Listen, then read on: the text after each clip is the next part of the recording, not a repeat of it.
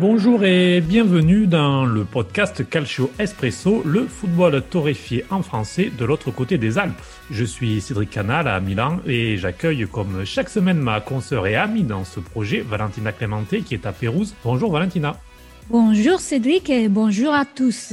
Cette semaine, on revient comme promis sur la géopolitique et on va affronter des thématiques liées à la Coupe du Monde à travers certaines éditions particulières.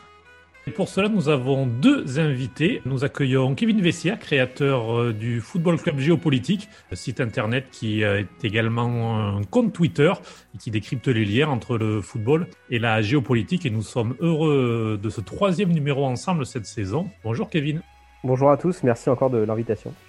Et nous retrouvons aussi Federico Casotti, journaliste, producteur exécutif pour Dazun, qui était avec nous il y a deux semaines pour parler de sa thèse traitant du football comme fait social et de son rôle dans l'intégration des migrants. Un 20e numéro à retrouver sur notre site avec les liens de sa thèse. Bonjour Federico. Bonjour Valentina, bonjour euh, Cédric, Kevin, bonjour à tous et merci pour m'appeler une deuxième fois. On est bien content. Et donc nous avons décidé de faire des zooms sur des matchs précis pour montrer que le football est influencé par la géopolitique ou même parfois l'inverse, qu'il l'influence. Euh, alors les travaux de Kevin sur son site et de Federico dans sa thèse nous ont euh, particulièrement inspiré ces arrêts précis dans le passé. Et on va pouvoir commencer tout de suite, Valentina, avec euh, le Mondial 74 que l'on a évoqué avec Federico et notamment deux matchs de la RFA ayant affiché les cicatrices de la Seconde Guerre mondiale et surtout un match historique et même unique dans l'histoire du foot. Oui, tout à fait, Cédric, euh, parce que cette euh, rencontre, c'était la première confrontation majeure entre les deux équipes. Il y a eu un petit avant-goût si on peut dire comme ça, deux ans avant dans les Jeux Olympiques à Monaco, mais c'était dans l'équipe, euh, on peut dire des jeunes, ils n'étaient pas des professionnels normalement. Aussi, si l'Allemagne de l'Est, il avait quand même ses pros parce qu'ils n'existaient pas les statuts des professionnels quand ils étaient joueurs à l'époque. C'était une situation assez particulière. Donc euh, voilà. Mais à part ça, on revient sur les matchs euh, dont on parle du Mondial 74, euh, qui s'est terminé avec la victoire de la sous-côté euh, Allemagne de l'Est grâce à un but de Jürgen Sparwasser. J'espère l'avoir bien dit. Un résultat qui allait bien au-delà du contexte sportif, car les deux équipes étaient déjà qualifiées. Mais là, sur le terrain, il y avait un seul résultat possible, la victoire. N'est-ce pas, Federico? Oui, il était un match avec euh, une importance très très supérieure de le simple résultat du foot. Par exemple, le but de Jürgen Sparwasser a apporté Sparwasser à devenir une figure, on peut dire, liminale. Euh, d'une part, l'héros du peuple pour l'Allemagne d'Est, les bons copains, les bons compagnons, architectes d'un succès si symbolique de l'autre, le symbole du footballeur robot, comme l'Allemagne d'Est a été perçue par l'Allemagne d'Ouest, par euh, tout le foot, tout le monde occidental. Ce n'est pas quelque chose seulement du foot, mais de tous les sports euh, compris, parce que si nous pensons à l'Allemagne d'Est, à la DDR, dans les Jeux olympiques, euh, il y avait sa perception du athlète robot le but de Sparwasser est devenu si emblématique que la question où étiez-vous quand il a marqué Sparwasser Je ne peux pas le dire en allemand, mais même euh, en italien, je peux, je peux le dire. Mais... Sa question a entré dans la langue commune de l'Allemagne d'Est et de l'Allemagne d'Ouest. De la même manière que les dates euh, mémorables de l'histoire, comme l'assassination de JFK ou le débarquement dans la Lune, ces choses-là, ça a démontré comme ce match a été si important pour les deux Allemagnes à la même façon. Je ne sais pas si toi, Kevin, tu veux ajouter quelque chose, ton point de vue dans tout cela. C'est vrai que ce que disait Federico, c'était intéressant. Après, euh, le, match, il intervenait un peu dans un contexte, euh, comment dire, où les relations entre la RDA et la RFA allaient de mieux en mieux parce qu'il y avait Willy Brandt au niveau de, de la RFA qui était nouveau chancelier et qui avait mis en place une politique, une hoste politique pour notamment déjà reconnaître la RDA en tant que telle. Et donc après, bon, bah, c'est vrai qu'il y a eu ce match et ce match, bah, on a pu voir les tensions qu'il y avait toujours entre ces, ces deux Allemagnes-là. Et euh, oui, j'aurais pu rajouter aussi qu'il y avait un peu euh, une suspicion que la RFA ait perdu ce match parce qu'une fois qu'ils ont perdu le match, euh, ils étaient redistribués dans un deuxième groupe et c'était un groupe jugé plus facile. Mais bon, après, suivant les, commentateurs des, footballeurs de la RFA de l'époque, ils ont dit non, on, on s'est en fait cueillir à froid. On, pensait qu'on allait gagner la RDA parce que bah, avaient une équipe moins forte et puis après, ben justement, après cette défaite, l'équipe de RFA a été totalement euh, remaniée et euh, la Mannschaft, après, a, a, pu euh, aller vers son sacre de la Coupe du Monde 1974. Et pour l'équipe de la RDA, c'est principalement son seul fait d'armes. Après, ils ont gagné un tournoi olympique, je crois, en, en 76. Mais là encore, c'est au niveau des, des, sélections jeunes, quoi. Donc, ils n'ont pas eu de grands moments. C'était vraiment cette époque-là où la RDA, au niveau du football, il, ils étaient euh, bien en avant euh, au niveau du football euh, mondial et européen parce qu'ils avaient aussi gagné une Coupe d'Europe avec le, FC Magdebourg. C'était l'une des premières compétitions remportées par le football est-allemand. Donc c'était vraiment 74 l'année du football est-allemand, mais ça a très vite ensuite déchanté par la suite. Et justement, pour continuer dans cette histoire que c'est passionnant des mondiales 74, on arrive à la finale et on retrouve euh, justement la RFA contre les Pays-Bas. Une confrontation qui ramenait avec soi des souvenirs pas très positifs euh, de, la Seconde Guerre mondiale et dont les résultats eu plusieurs euh, lectures, Federico. Oui, il y avait un conflit extrasportif encore très fraîche, car euh, ils ont passé seulement 30 ans depuis la fin de la guerre. Par exemple, le mariage de l'héritière du trône, Béatrice, avec euh, un diplomate allemand, anciennement part de l'Hitlerjugend et de la Wehrmacht. Il a été la très connue protestation de bicyclette, donne-moi ma vélo, car les Allemands ont pris tous les vélos de gens du, du Pays-Bas pendant l'occupation. Et il, a été une, atmosphère très, très tendue dans ces finales. Par exemple, un joueur de l'équipe du Pays-Bas, comme Wim van Hanegem, l'un des joueurs les plus représentatifs de l'équipe, il est né en 1942, euh, en pleine guerre, et, il a dit, chaque fois que je joue contre les Allemands, j'ai des problèmes avec la guerre, car 80% de ma famille mort de cette guerre en raison de l'occupation des Allemands. Pour lui, il n'était pas seulement un match de foot, mais en question personnelle. Et le, le douleur, la déception pour ne pas gagner la finale a été amplifié, multiplié par le douleur de sa mémoire, de sa souvenir de la guerre contre les Allemands. On peut remonter encore un petit peu plus dans le temps, euh, si vous êtes d'accord, revenir un petit peu plus en arrière. Alors, peut-être pas s'intéresser à un match en particulier, mais un cas avant la Seconde Guerre mondiale et plus précisément dans cette période de l'entre-deux-guerres, le mondial 1934, euh, qui a donc été organisé en Italie. Donc déjà, Mussolini obtient l'organisation en 1932 afin de faire la promotion du régime. Il n'était pas particulièrement attiré par le football, mais euh, il s'est euh, laissé convaincre pour organiser cette vitrine mondiale et la FIFA de son côté, qui eh bien en était à sa deuxième édition seulement, puisque on peut rappeler que la première avait eu lieu en 1930 en Uruguay avec certains pays européens qui n'avaient pas fait de déplacement, donc euh, qui cherchaient à développer cette Coupe du Monde, eh bien avait un petit peu fermé les yeux sur la question politique pour s'installer en Italie, Kevin. Oui, tout à fait. Oui. C'était l'objectif recherché par la FIFA. Ils recherchaient un pays déjà euh, européen pour qu'il y ait plus de, sélections nationales qui participent à leur, à leur compétition. Et aussi, ils cherchaient un, pays qui mettait vraiment les moyens au niveau des, infrastructures, des stades, et au niveau de la télédiffusion et, au niveau de la radio, de la diffusion, euh, pour que cet événement soit vraiment un événement mondial, que ça, fasse vraiment une, Coupe du Monde effectivement, comme euh, tu le disais, Cédric, euh, au début, Mussolini n'était pas vraiment un, fan de football. Après, il a toujours euh, mis en scène un peu son côté genre athlétique, premier sportif d'Italie. Et c'est vrai qu'il n'est pas grand fan de football, mais il, avait toujours un peu cette appétence pour ce côté stade, ce côté foule. Et il s'est dit, bah, ça peut être effectivement un, bon levier pour, euh, comment dire, montrer qu'entre guillemets, l'Italie va bien sous le régime fasciste que je suis en train de mettre en place. Et aussi de montrer qu'il y a des bonnes infrastructures, que la foule est là et qu'elle soutient Mussolini et du coup sa politique. Donc cerise sur le gâteau avec cette Coupe du Monde 1934, c'est l'Italie qui va gagner. Donc là, ça fait coup double, ça fait organisation plus victoire. Donc ça légitime d'autant plus le régime euh, politique de Mussolini. C'est quasiment une victoire euh, sportive et, politique.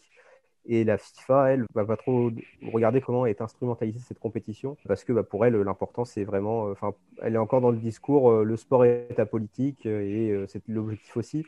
C'était, entre guillemets, d'avoir une, une, compétition très suivie et très mondiale pour concurrencer les, les Jeux Olympiques. C'était notamment à cette période où il y a eu une séparation entre le football et les Jeux Olympiques. Et en gros, ils se sont dit, euh, la FIFA, bah, on est assez fort pour euh, organiser un événement euh, mondial du standing des Jeux Olympiques. Donc, on va faire notre propre Coupe du Monde du football. Et Mussolini bah, leur a servi un grand événement sur un plateau. Et c'était la victoire de l'Italie au final.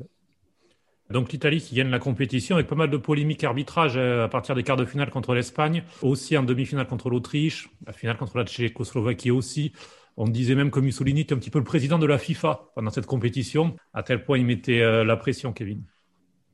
Oui, c'est ça, oui. Et puis je n'ai pas trop évoqué, j'étais plus dans l'aspect politique que dans l'aspect mhm. euh, terrain, mais c'est vrai qu'il y avait un peu des, suspicions euh, davantage au niveau de, l'arbitrage. Donc bon, bah, c'est vrai que, comme tu l'as dit, si Mussolini était le président officieux de la FIFA, ça, ça le faisait quand même mieux d'organiser la compétition et de la gagner par la suite. Mais bon, on va voir que bon, finalement, l'Italie était quand même une équipe euh, relativement forte de l'époque, puisqu'ils vont gagner euh, quatre ans plus tard la Coupe du Monde euh, en France. Donc même s'ils ont eu effectivement des avantages, il y avait quand même des, grands joueurs de l'époque qui ont pu permettre d'obtenir ce sacre-là. Mais oui, c'est effectivement Mussolini a bien joué au niveau politique et sportif pour que son Italie gagne cette Coupe du Monde. Valentina et Federico, quel poids justement dans la société cette première des quatre étoiles de l'Italie? Alors que Mussolini, encore aujourd'hui, est un sujet vraiment délicat dans la société. Il est encore sujet de livres euh, qui marchent bien. Euh, puis on a vu, par exemple, le son petit-fils à la Lazio qui euh, suffit que son nom soit associé et tout de suite, ça déclenche une polémique. Donc, qu'est-ce qui reste de cette première étoile en Italie? Pas si tu as, Federico, tu veux commencer hmm. les débats entre Italiens je pense que bon, les arbitrages ont été assez favorables pour l'Italie, même si nous, nous ne, pouvons pas témoigner hein, car personne. On n'était pas là. Voilà. On pas là. on est trop jeunes. On, peut dire sans doute que l'équipe italienne des années 30 a été très forte parce qu'il a gagné aussi les Jeux olympiques en Berlin et surtout la, la successive euh, Coupe du Monde en 1938. Il démontre que l'équipe italienne était techniquement assez forte, même si, euh, bien sûr, en Italie, euh, il faut que l'Italie gagne la Coupe du Monde pour la gloire de Mussolini, pour la gloire du fascisme. Il a finalement gagné. Mais au contraire, en France, il a gagné la Coupe du Monde en jouant en France contre, euh, euh, surcoté par un public hostile. Même les Italiens exilés en France parce qu'ils n'étaient pas d'accord avec le fascisme. On peut dire qu'il y a une division, voilà, oui, entre oui. le fait que l'Italie, à ce moment-là, représentait vraiment Mussolini. Donc aussi, euh, s'il y avait des Italiens exilés, voilà, ils n'allaient pas supporter leur équipe nationale parce que c'était pour eux, c'était pas l'Italie telle qu'elle, mais ils représentaient l'image de Mussolini. Par exemple, euh, avant les matchs, les, les Italiens ont fait les, les saluts fascistes. C'est quelque chose que les exilés ne toléraient pas. Donc, euh, l'atmosphère, c'est très curieux que l'Italie a gagné deux Coupes du Monde la première dans les années 30, la première dans une ambiance très favorable et la deuxième dans une ambiance très hostile. C'est parce que vraiment, euh, quand même, euh, les régimes fascistes, il avait pris à travers les sports. C'était un peu par l'image de la Grèce, euh, de Rome, euh, voilà, d'avancer cette culture sportive qui c'était une sorte de message. Donc, euh, sûrement pour la première victoire, il a aidé. Mais comme disait Federico, l'Italie était déjà forte par elle-même. Il n'aurait pas besoin peut-être des aides, surtout parce qu'il a démontré quatre ans plus tard d'avoir gagné dans un contexte euh, totalement opposé. Mais euh, malheureusement, ça reste un peu, euh, je ne veux pas dire comme une tâche, parce que au-delà du, fait que oui, les joueurs ils étaient obligés de faire la, la, salutation romaine, parce que tout était encadré de façon très forcée les gens ils pouvaient pas s'opposer. Donc euh, ils étaient peut-être, euh, on ne sait pas qui était vraiment pour ou contre, mais ils amenaient un message qui était loin du vrai contexte du sport. Et puis je crois aussi que pour la première Coupe du Monde, si les joueurs ne gagnaient pas, il y avait Mussolini qui était passé dans leur vestiaire et qui avait dit euh, bah, c'est la victoire ou, la mort. Enfin, peut-être pas la mort, mais au moins ça aurait été la prison. Quoi. Donc c'est vrai qu'ils avaient aussi pas trop le choix. une fois qu'ils étaient arrivés en finale, ils pouvaient pas, entre guillemets, perdre après avoir fait tout ce chemin-là, c'est parce que c'était sinon la, prison pour eux. Ah, les confinements, c'était quelque chose de très... Et ça arrivait très souvent dans les îles. Bon, on avance, euh, on change des mondiales et on change des situations tendues parce qu'on passe au mondial des 86 avec Maradona qui venge euh, l'Argentine contre l'Angleterre. Un but qui a fait l'histoire, mais avec une histoire importante derrière parce qu'on s'est référé à la guerre des Falklands ou Islas Malvinas en Argentine, qui avait vu quelques années plus tôt les deux pays s'affronter avec euh, les armées militaires, Kevin. Oui, tout à fait. Euh, ce match a eu lieu durant la, Coupe du Monde 86, euh, mais quatre années avant, il y a eu un, conflit militaire entre l'Argentine et, le Royaume-Uni autour des, Malouines. Donc les Malouines, c'est une petite archipel d'îles qui sont dans l'océan Atlantique au large des côtes argentines. Et bien que ce soit pas très loin de l'Argentine, c'est un territoire euh, britannique depuis euh, le 19e siècle, de par sa position euh, stratégique. Et depuis le, 19e siècle, bah, l'Argentine revendique ce territoire, sauf que bah, le Royaume-Uni, eux, ils veulent préserver ce territoire qui est quand même une belle porte d'entrée vers notamment qui est Antarctique. Et donc, à partir de la fin des années 70 et début des années 80, l'Argentine, gouvernée par des jantes militaires, Notamment, bah, on, aurait pu aussi en parler, c'est la, fameuse Coupe du Monde 78 qui est instrumentalisée par le, général euh, Videla en Argentine, là encore pour mettre en avant son pouvoir politique. Et donc la junte militaire est toujours au pouvoir, le pays va mal, il y a un fort taux d'inflation, il, y a beaucoup de pauvreté. Et donc euh, la junte militaire, pour entre guillemets se sauver et éviter des, émeutes, elle va, elle va brandir le drapeau de nationalisme et dire on va créer une Argentine bicontinentale. Et pour ce faire, on va récupérer les Malouines. Et les Malouines, dans l'imaginaire argentin, c'est vraiment quelque chose de fort. quoi. C'est-à-dire que c'est vraiment un territoire, euh, entre guillemets, qui a été volé par le, Royaume-Uni. Et donc, euh, bah, la junte militaire euh, attaque les Malouines en 1982. Et ils se disaient qu'entre guillemets, vu qu'ils étaient alliés des États-Unis et vu que le Royaume-Uni avait des, problèmes avec des manifestations par rapport aux, mineurs, que Margaret Thatcher, la première ministre de l'époque, n'allait pas réagir et elle a réagi. Et ils ont réagi vite. Et en, moins de deux mois, bah, le Royaume-Uni a, a défait l'Argentine. Et donc, il y a toujours eu ce contexte euh, politique fort entre l'Argentine et le Royaume-Uni euh, depuis. Et donc, après, il y a ce fameux match 1986 avec euh, Maradona qui a toujours en tête que le Royaume-Uni, que l'Angleterre a tué des soldats argentins et que depuis, il n'y a pas eu vengeance. Donc, c'est dans ce contexte-là que va se dérouler ce match avec cette idée que l'Argentine veut se venger de l'Angleterre, en sachant qu'en plus, il y avait un précédent sportif avec la Coupe du Monde 66 où euh, là aussi euh, il y avait eu un, match euh, entre l'Argentine et l'Angleterre. L'Angleterre avait gagné chez elle en plus, avec des soupçons encore de favoritisme au niveau de l'arbitrage, et bah, ça avait été resté aussi à l'époque, donc il y avait un double contexte, contexte à la fois politique et sportif autour de ce match. Et après, bon, on connaît le match et les, deux fameux buts de Maradona, l'un un peu de la triche, l'autre du génie, et puis le fameux titre après que Maradona a un petit peu vengé la guerre des Malouines par la suite. Je ne sais pas si tu veux rajouter quelque chose, euh, Federico. Pour mettre euh, un peu plus de contexte sportif, pour la guerre de, Falkland et Malvinas euh, a créé une tension entre Angleterre et Argentine en foot même avant la Coupe du Monde. Parce que, par exemple, Tottenham avait signé en 1979 deux joueurs argentines comme Osvaldo Ardiles et, Villa. Ces deux joueurs, quand la, guerre de, Falkland a commencé, ils jouent pour Tottenham et le Royaume-Uni a suspendu tous les permis de travail pour l'agent d'Argentine à quel moment. Donc, euh, Osvaldo Ardiles a été obligé à jouer en France pour être prêté au Paris Saint-Germain pour une saison. Mais au contraire, Villa, en raison de ses italiens héritages, a obtenu euh, un passeport, un papier italien, pouvait rester en Royaume-Uni. Mais l'histoire de ces deux joueurs était très emblématique de la situation. Avant la Coupe du Monde, il, explique aussi pourquoi, même pour le foot, il a été un match si spécial. Pour terminer, un quatrième exemple, plus près de nous dans le temps et géographiquement, la Coupe du Monde 1998, donc disputée en France, avec un match États-Unis-Iran qui a eu lieu le 21 juin à Lyon. Alors euh, la paix, le temps de match de football. Hein. Euh, on a tous l'image en tête de cette photo avec euh, les deux équipes avant le coup d'envoi.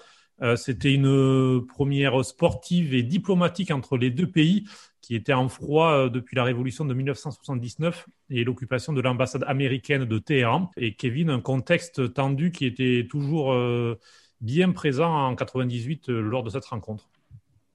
Oui, un contexte toujours bien présent. Après, c'est vrai que bah, le, tirage au sort euh, a mis euh, l'Iran et les États-Unis dans, le même groupe. Et après ce match-là, euh, bien vu que les, relations commençaient un petit peu à s'ouvrir entre les États-Unis et l'Iran, ça a été utilisé par les deux pouvoirs politiques en place pour se dire est-ce que ce serait pas l'occasion d'illustrer un petit peu cette reprise des relations diplomatiques, comme tu l'as évoqué Cédric, après la rupture des relations suite à, la révolution islamique d'Iran en 79 et donc, ouais, effectivement, à, Gerland, durant la Coupe du Monde, il y a ces fameux échanges de bouquets entre les deux capitaines. C'est aussi euh, un peu le match David contre Goliath, parce que c'est la grande puissance américaine contre, entre, entre guillemets, euh, l'État qui résiste depuis euh, quelques décennies aux États-Unis. Et finalement, contre toute attente, bah, c'est l'Iran qui va remporter ce match 2-1. Donc là, c'est vrai que c'est un match important euh, pour l'Iran qui en gros euh, euh, les États-Unis sur ce terrain sportif. Mais c'est vrai quoi, ce qu'il faut retenir de ce match, c'est qu'avant tout c'était un match qui a été scénarisé pour montrer qu'en gros ça allait mieux entre les, deux pays. Et l'Iran, donc, qui s'était imposé 2-1, sa première victoire en Coupe du Monde. Federico, tu veux compléter? Oui, euh, on pourrait dire que en 1998, le foot en USA n'était pas si populaire comme il est aujourd'hui. Même au contraire, le foot en Iran, c'est toujours le sport le plus populaire avec le derby de terrain, avec l'équipe nationale. En ce match, il s'agit aussi d'une carnavalisation pas par l'équipe, mais par les supporters, par les, les tifosi. L'ordre normal, il est, il est changé pour une nuit. par exemple, les femmes, on ne peut pas aller voir le match au stadion, par exemple, mais elles peuvent célébrer la victoire dans les rues. Quelque chose que nous associons usuellement au Brésil, cette chose de carnavalisation, mais cette fois au Iran aussi parce que l'ordre normal de la situation, il est changé pour une nuit de fête, même dans un pays avec des normes de loi très, très sévères, très, très strictes. On est arrivé à la fin de ces podcasts dédiés à la géopolitique et les influences dans les Coupes du Monde. C'était encore une fois très enrichissant et donc on veut remercier Federico, producteur exécutif chez Dazun et clairement Kevin qui on le retrouve sous Football Club Géopolitique. Merci, merci à vous. Merci à vous, merci pour l'invitation. Merci, à bientôt.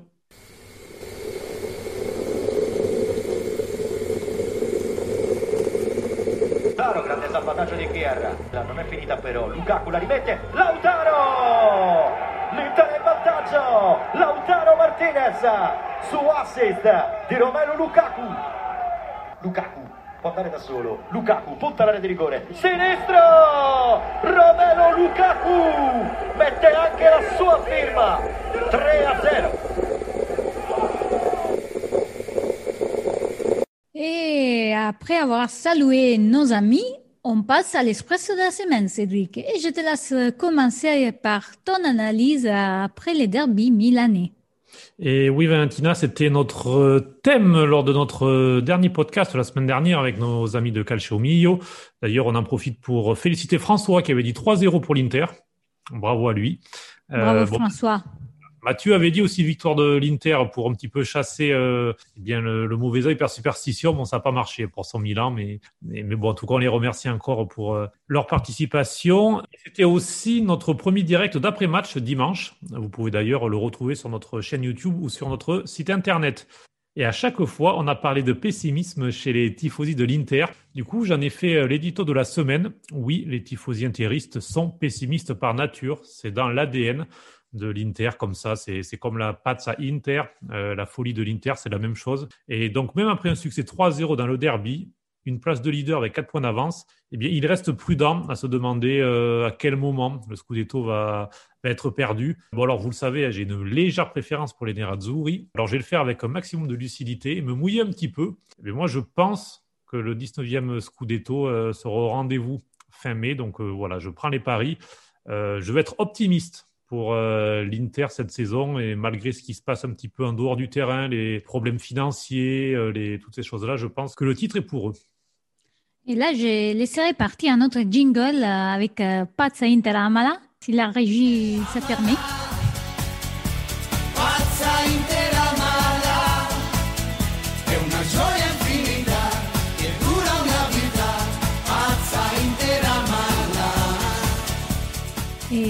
Je reviens dans l'actualité parce que c'est lundi, au moment où on enregistre notre podcast, Gabriele Gravine était confirmé à la tête de la Fête Calcio pour les prochaines quatre années. L'élection euh, qui a vu la participation de 266 délégués sur 277 euh, représentants des quatre ligues et des composants fédérales a donné les prix au président sortant avec les 73,45% des, des votes une victoire qui a démontré la puissance euh, des Gravines après sa première partie et qui lui donnera la possibilité de terminer, comme il a dit, le travail. Euh, son opposant, Sibyl, elle est retournée à la maison avec les 26,25% des votes. Et Gravina, d'ailleurs, qui avait précisé lors de sa campagne euh, qu'il irait avec Mancini jusqu'en 2022 comme sélectionneur.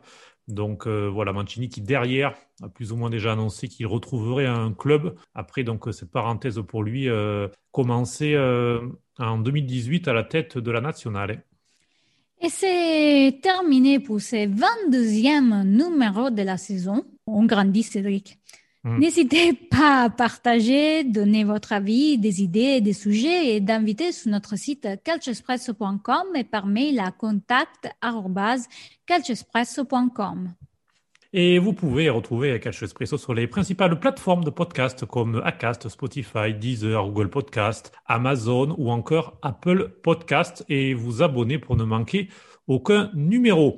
Et on vous attend aussi sur Clubhouse, le nouveau euh, réseau social audio. D'ailleurs, on va créer un club, Valentina, et un réseau social assez addictif, tu trouves pas? Oui, je, passe mes journées désormais sur Clubhouse, comme euh, beaucoup de gens ici en Italie. Non, mais euh, au-delà de tout, je suis pas très foot dans Clubhouse, mais petit à petit, ça, ça va venir. Je suis plutôt 20. Et c'est quelque chose peut-être on va approfondir aussi sur, mm. Catch Express, on va faire un, un numéro foot et vin. et pourquoi pas. et donc, euh, vraiment, on vous attend parce que encore en France, c'est pas très développé.